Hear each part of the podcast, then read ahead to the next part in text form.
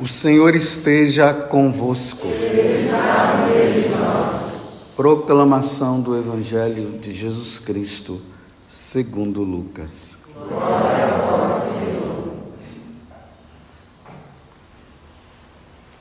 Naquele tempo, disse Jesus aos seus discípulos: Tomai cuidado para que vossos corações não fiquem insensíveis por causa da gula, da embriaguez e das preocupações da vida, e esse dia não caia de repente sobre vós, pois esse dia cairá como uma armadilha sobre todos os habitantes de toda a terra.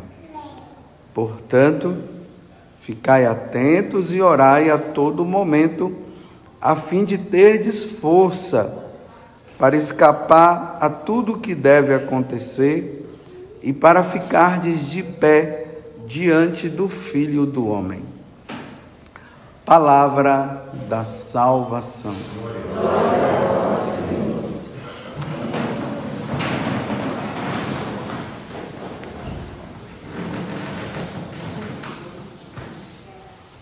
Estou aqui com o lecionário, que é esse livro que nós, sacerdotes, usamos para proclamar a palavra de Deus. E aqui está encerrado o livro, com essa última leitura. Isso indica que nós encerramos o tempo esse tempo que nós estamos e vamos entrar amanhã num tempo novo. É o último dia do ano litúrgico. Amanhã começa o advento. É como no mundo civil, né? Do dia 31 para o dia 1 aí todo mundo celebra o ano que vem, o ano que está chegando. Então nós estamos hoje no último dia do ano litúrgico. Aí amanhã nós começamos com o advento.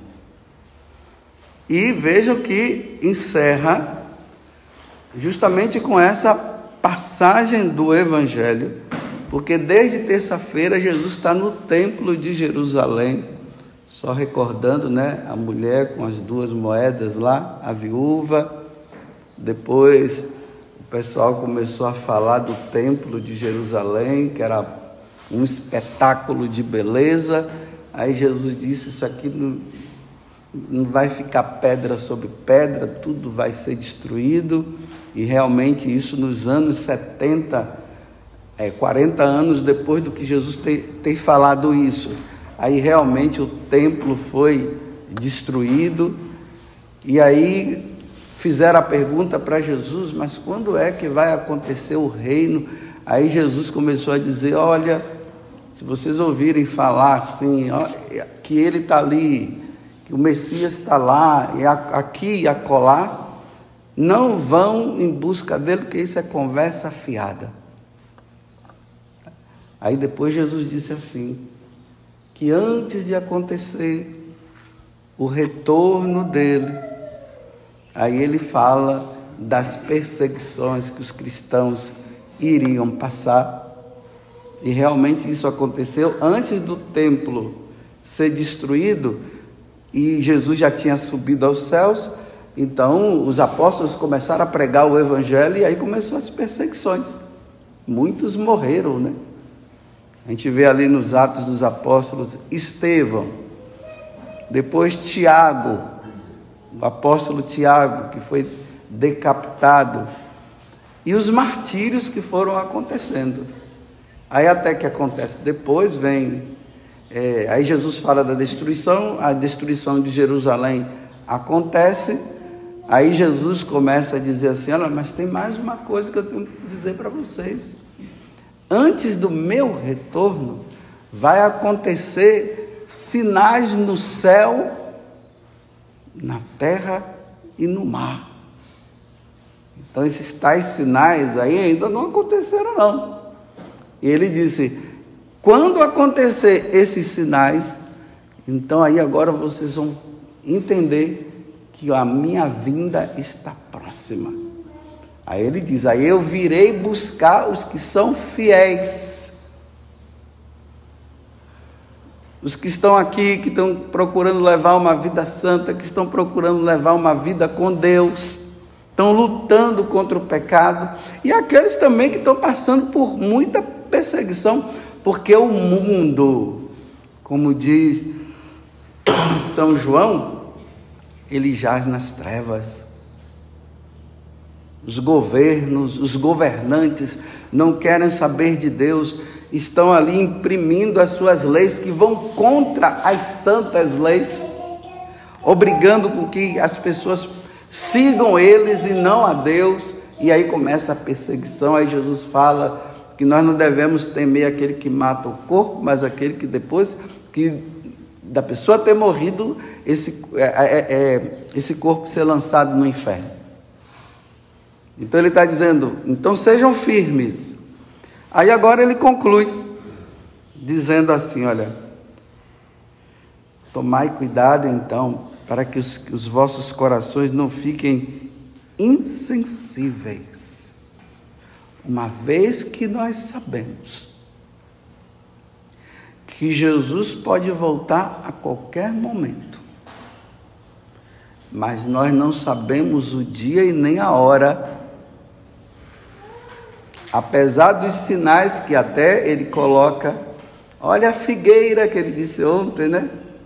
Quando ela está começando a, a, a, brotar, e todas as árvores também, vocês sabem que está chegando o verão, não é isso que ele disse ontem?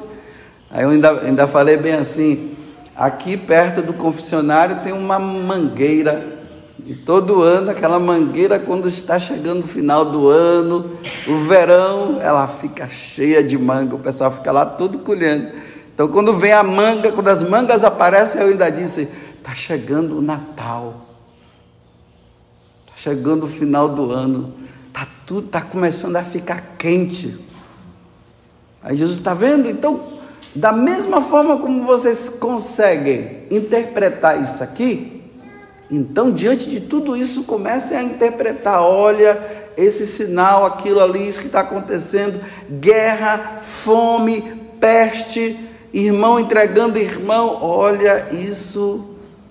Nós não sabemos a hora, mas isso é um sinal de que Jesus está chegando. Então ele disse assim: fiquem atentos, viu? Ao evangelho de hoje. Tomai cuidado para que os vossos corações não fiquem insensíveis. Essa palavra insensível quer dizer assim, pesado. Cuidado para esses corações não ficarem pesados. Com quê? Por causa da gula. Dá uma olhada no mundo de hoje para você ver como o povo dá a vida para comer. Tudo é comida, comida, comida, é lanche, é não sei o quê esse comer exagerado. Quantas pessoas que, que carregam esse drama, até mesmo de ansiedade, come, come, come, come de forma desregrada. E aqui abre um parênteses, né? Jesus não está falando aqui de dieta, não. Como se só os magrinhos é que vão entrar no céu, né? Os gordos também vão entrar. Eu já falei aqui muitas vezes para vocês. Só que tem magrinho guloso e tem gordo guloso também. E tem gordo que não é guloso e magrinho que não é. Então não fique achando que a medida. Aí, não é isso que ele está falando. Ele está falando dessa.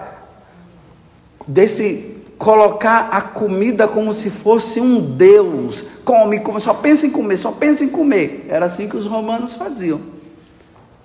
Os romanos eles eram tão gulosos, eles buscavam tanto prazer de todas as formas de todas as formas, e também o prazer de comer, que eles tinham chamados vomitórios. Que eram os vomitórios? Comiam, comiam, comiam, comiam, aí quando a barriga já estava, aqueles que já não podia mais colocar nada, eles iam lá, colocavam o dedo na boca, vomitava, jogava tudo aquilo lá e voltava para comer de novo. Só por prazer.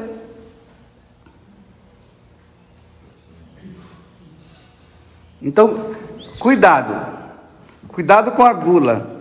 Ó, cuidado com a embriaguez.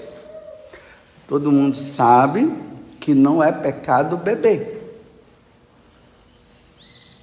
Mas é pecado embriagar-se.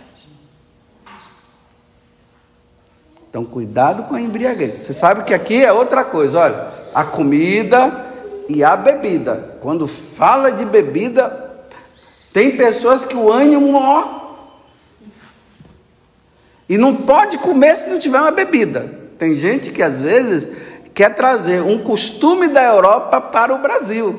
Que os europeus costumam beber, tomam uma taça de vinho ali depois que come. Tem lugares que o pessoal toma cerveja, na Alemanha é comum, porque o clima de lá proporciona isso. Mas eles não tomam por causa de vício. É um costume. É como aqui no Brasil o costume do café. Aí as pessoas querem, né? não, porque na Europa não sei o que. Bem, eu sou, eu sou brasileiro, não sou italiano. Sou brasileiro, não sou alemão. Eu sou brasileiro. E aqui não é um costume do brasileiro é, ficar nessa questão da, de, de vai comer, tem que ter uma bebida. Claro, em momentos celebrativos, né? Agora, tem gente agora que está fazendo assim, fica buscando todo dia uma celebração para tomar um vinhozinho, né? Tudo é uma celebraçãozinha para tomar. Já está viciado. Cria celebrações para, ó, tomar o vinho. Cuidado com a embriaguez. Por exemplo, nós missionários. Olha, eu não aconselho a nós da comunidade ter cervejas na geladeira, nem garrafas de vinho guardados em casa. Tudo bem, vai ter uma, um aniversário, alguma coisa, né? Aí o aniversariante gosta, né? Ele é meio pinguço, ele gosta de um vinhozinho. Vai lá, compra um vinhozinho para ele tomar uma taça, mas diz para ele, só uma taça, porque o cara já é viciado, hein? Porque você dá uma, a segunda, a terceira, aí fica insaciável, já quer outra garrafa. Aí já vem a outra garrafa. A terceira, aí fica ali, só no vinho. Então, tomar o cuidado. Porque, não sei se vocês sabem, tem padres alcoólatras, meus irmãos. Tem freiras alcoólatras seminaristas também. Aí o pessoal fica no aniversário dando vinho para padre alcoólatra. Porque ele gosta de tomar vinho, é alcoólatra. Você está cooperando. Não consegue parar, não, e é padre. Tem padres que vai celebrar a missa embriagado.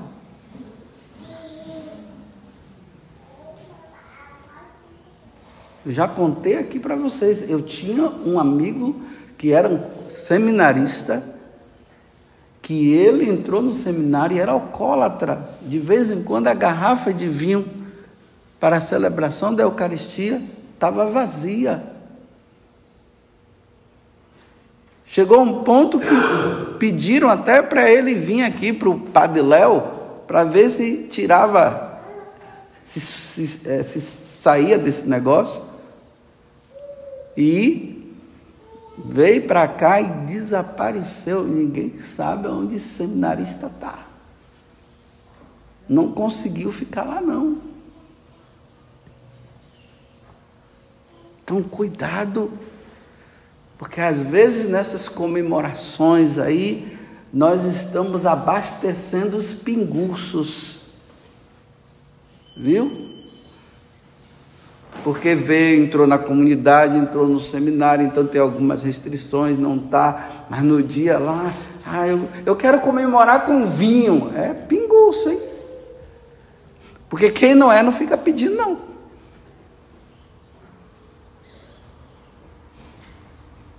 Eu estou falando o extremo de um sacerdote para chegar né, ao povão. Então Jesus está dizendo: cuidado com a embriaguez.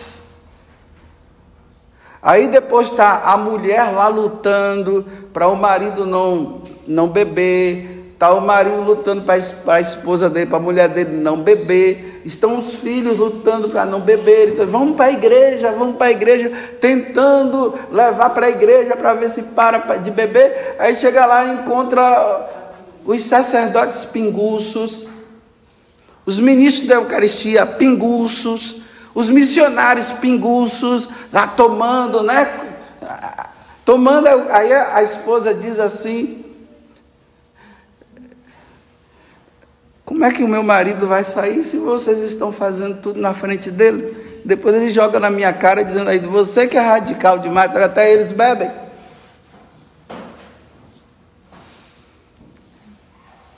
Meu pai não me ensinou a beber, e não é depois que eu entro na igreja que eu vou beber. Então, eu, o pessoal da comunidade não me vê bebendo. E se, e se vierem me oferecer vinho, eu não tenho respeito humano. Eu digo na hora, eu não bebo. Aí os pinguços ficam dizendo: Ah, mas o senhor fica bebendo vinho lá na, no altar? Eu digo: Não, eu não bebo vinho. Pela minha fé, eu estou bebendo o sangue de Cristo. Eu não bebo vinho, não. Agora, se eu beber antes da consagração, eu estou bebendo vinho. Mas como eu bebo só depois da, da, consagração, é o sangue de Cristo que eu bebo todo dia. Que ele disse: Isso é meu sangue, então é isso que eu faço. Agora, verem eu comemorando aniversário meu com taça de vinho, eu não vou pedir. Eu já não sou, eu já procuro viver a descrição dos meus aniversários. Ainda mais se tiver um meu aniversário, eu vou ficar pedindo vinho? Não, eu não vou pedir vinho. Porque de repente passa alguém lá e diz assim: Olha o Padre Augusto bebendo vinho, sem vergonha. Fica falando lá para a pessoa não beber, ele está bebendo. E eu estou lutando para o meu marido não beber, agora ele está dando mau exemplo. Bem, cuidado, viu? Jesus não pode chegar e encontrar você bêbado. A embriaguez é pecado grave. Quando uma pessoa se embriaga, ela tem que se confessar, é pecado grave. Mas se ela bebe e não se embriaga, tudo bem. Cada um sabe a sua dose. Você sabe qual é a minha dose? A minha dose com bebida é essa, nenhuma. Mas pode de repente um dia vocês ali, eu num momento assim, você pode até me encontrar bebendo tomei ali um pouquinho, alguma coisa. Pode acontecer. Não estou dizendo que eu não vou beber assim. Eu não bebo. Mas eu não bebo hoje por prudência, porque eu sou padre. E eu não quero que depois digam que me viram o padre bebendo e o pinguço viu e disse: se o padre bebe, eu também tenho direito de beber. A diferença entre eu e ele, sabe qual é? É que eu bebo mais e ele bebe menos. Mas quem quiser beber, pode beber, podem fazer suas comemorações e pode tomar o tanto que quiserem. Porque todo mundo é livre. E aí ele entra com a terceira. As preocupações da vida. O que é essas preocupações da vida? o exagero, né? Eu tenho que casar, eu tenho que casar, eu tenho que casar, eu tenho que casar. Eu tenho que ter uma casa, eu tenho que ter uma casa, eu tenho que ter uma casa, eu tenho que, eu tenho que trabalhar, eu tenho que trabalhar, eu tenho que trabalhar, eu tenho essas preocupações exageradas que pode ter, mas não exagerada. Oh, Jesus, eu não casei ainda. Deixa eu encontrar o Abraão. Todo mundo só quer encontrar o José, né? Abraão também é tão bonzinho, né? Não é só São, não é São José.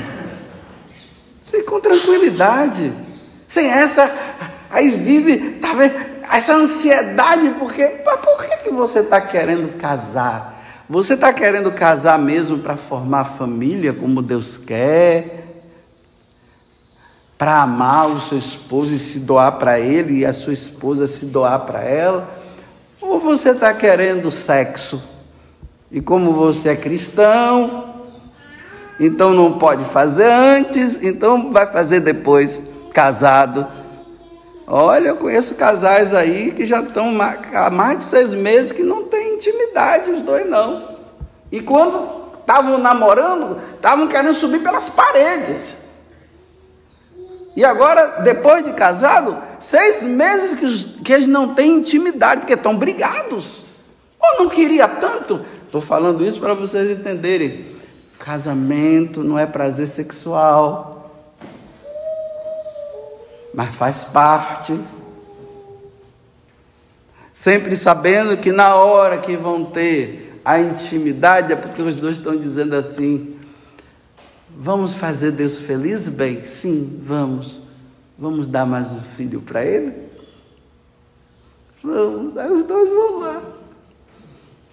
Por quê?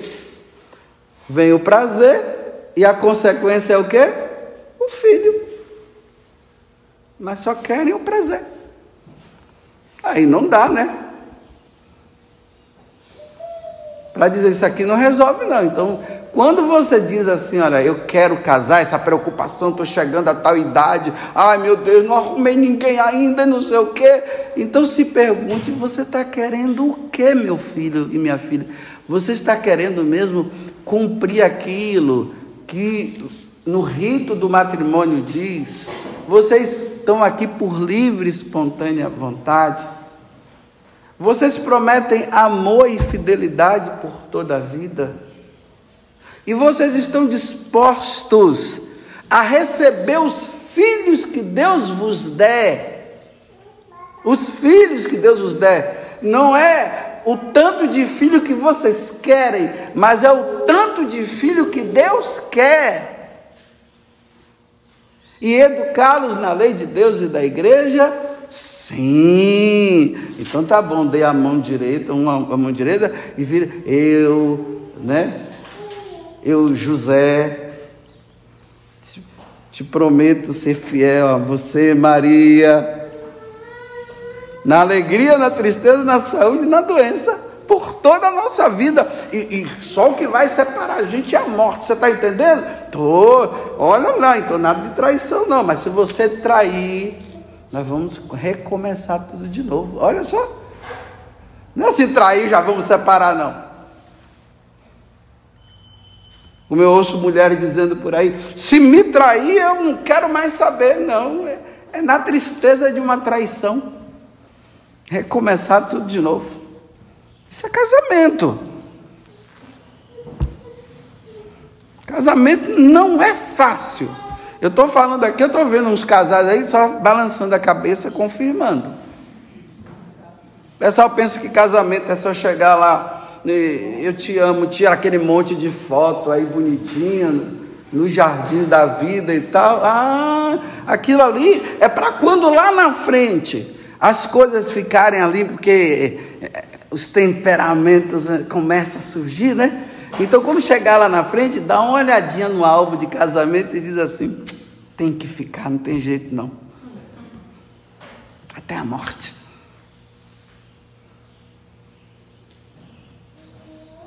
Preocupações da vida. Aí encontra nessa preocupação da vida assim, né? Levando um casamento de qualquer jeito. Aí Jesus diz o quê? Aí, olha, eu vou chegar de repente. Olha, Jesus usa uma palavra aqui, meu Deus, me desculpe usar a, a, a expressão assim, meio macabra. Ele diz assim: vai chegar como uma armadilha. Não sei se vocês já pegaram um passarinho aí, no tempo de criança, armando aquelas arapucazinhas lá, aí coloca a comidinha lá e fica de longe olhando, aí quando vê que não, o bicho vai lá tchum, pega, pum, fechou, acabou. Preso na armadilha. Ele não esperava. Então Jesus está dizendo: Olha, cuida, eu vou chegar a qualquer momento. Está vendo por que, que ele está dizendo que a gente tem que ficar rezando? É a vida de oração que vai levar, vai nos levar a viver é, todas essas situações com sobriedade.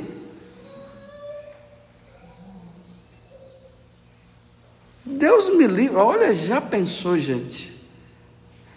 Aí eu estou lá, achando que Jesus não chegou ainda, está tudo bem, e eu estou lá, ó, só bebendo, se embriagando, caindo no chão e tudo, feliz da vida, né? Porque a pessoa quando bebe fica tão feliz, meu Deus do céu, uma felicidade, não sei, daí aquela felicidade.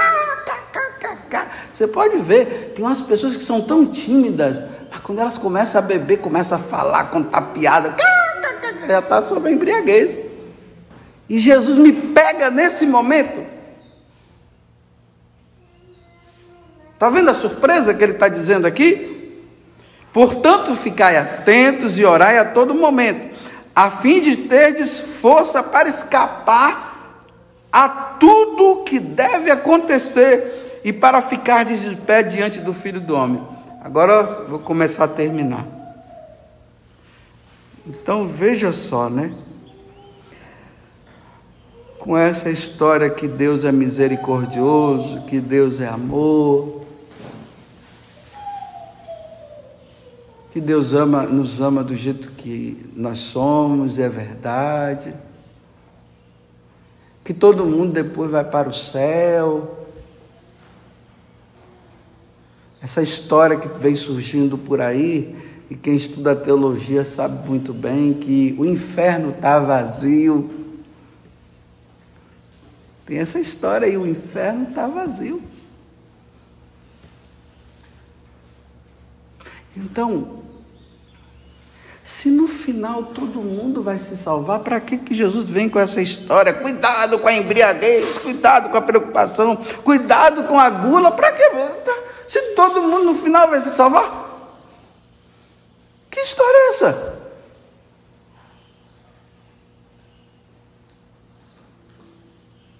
Se é assim, Está metendo só medo, né? colocando medo em todo mundo? Ah, vou, vou, colocar medo neles, aí depois vai ser uma grande surpresa.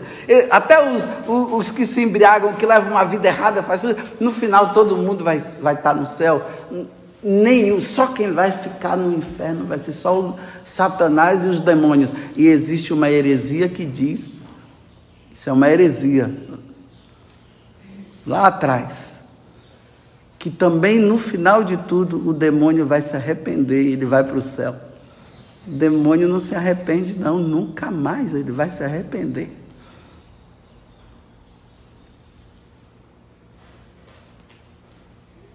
O que você está fazendo da tua vida? Você acredita realmente que levando a vida que você está, quando Jesus chegar, para buscar. Aonde ninguém sabe nem o dia nem a hora. Você tem certeza que nessa vida errada que você está levando, Jesus tão misericordioso que não existe mais justiça divina, ele vai levar você também? Você acredita nisso? Olha, se você acredita nisso, olha, eu vou dizer que você tem muita fé. Eu não cheguei a esse grau, não. E nem quero. Mas se você chegou nesse grau de fé que está dizendo, na vida que eu estou levando errada, quando Jesus chegar, eu vou com ele para o céu. Olha, vamos ver. Então eu vou continuar lutando, né? Podem me chamar de radical. Chamar de radical é elogio, viu? Só que eu não sou. Mas quando vocês me chamam de radical, é um elogio para mim, mas só que eu não sou radical. Eu deveria ser. E aí eu estou lutando.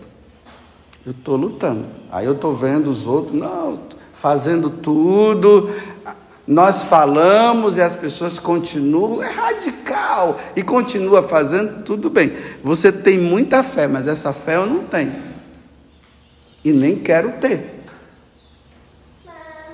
E no dia que Jesus chegar, eu quero estar no meu lugar, a música do Padre Zezinho, mas é no meu lugar, mas no lugar certo, viu? Não é no lugar errado, não. Tem que ser no lugar certo.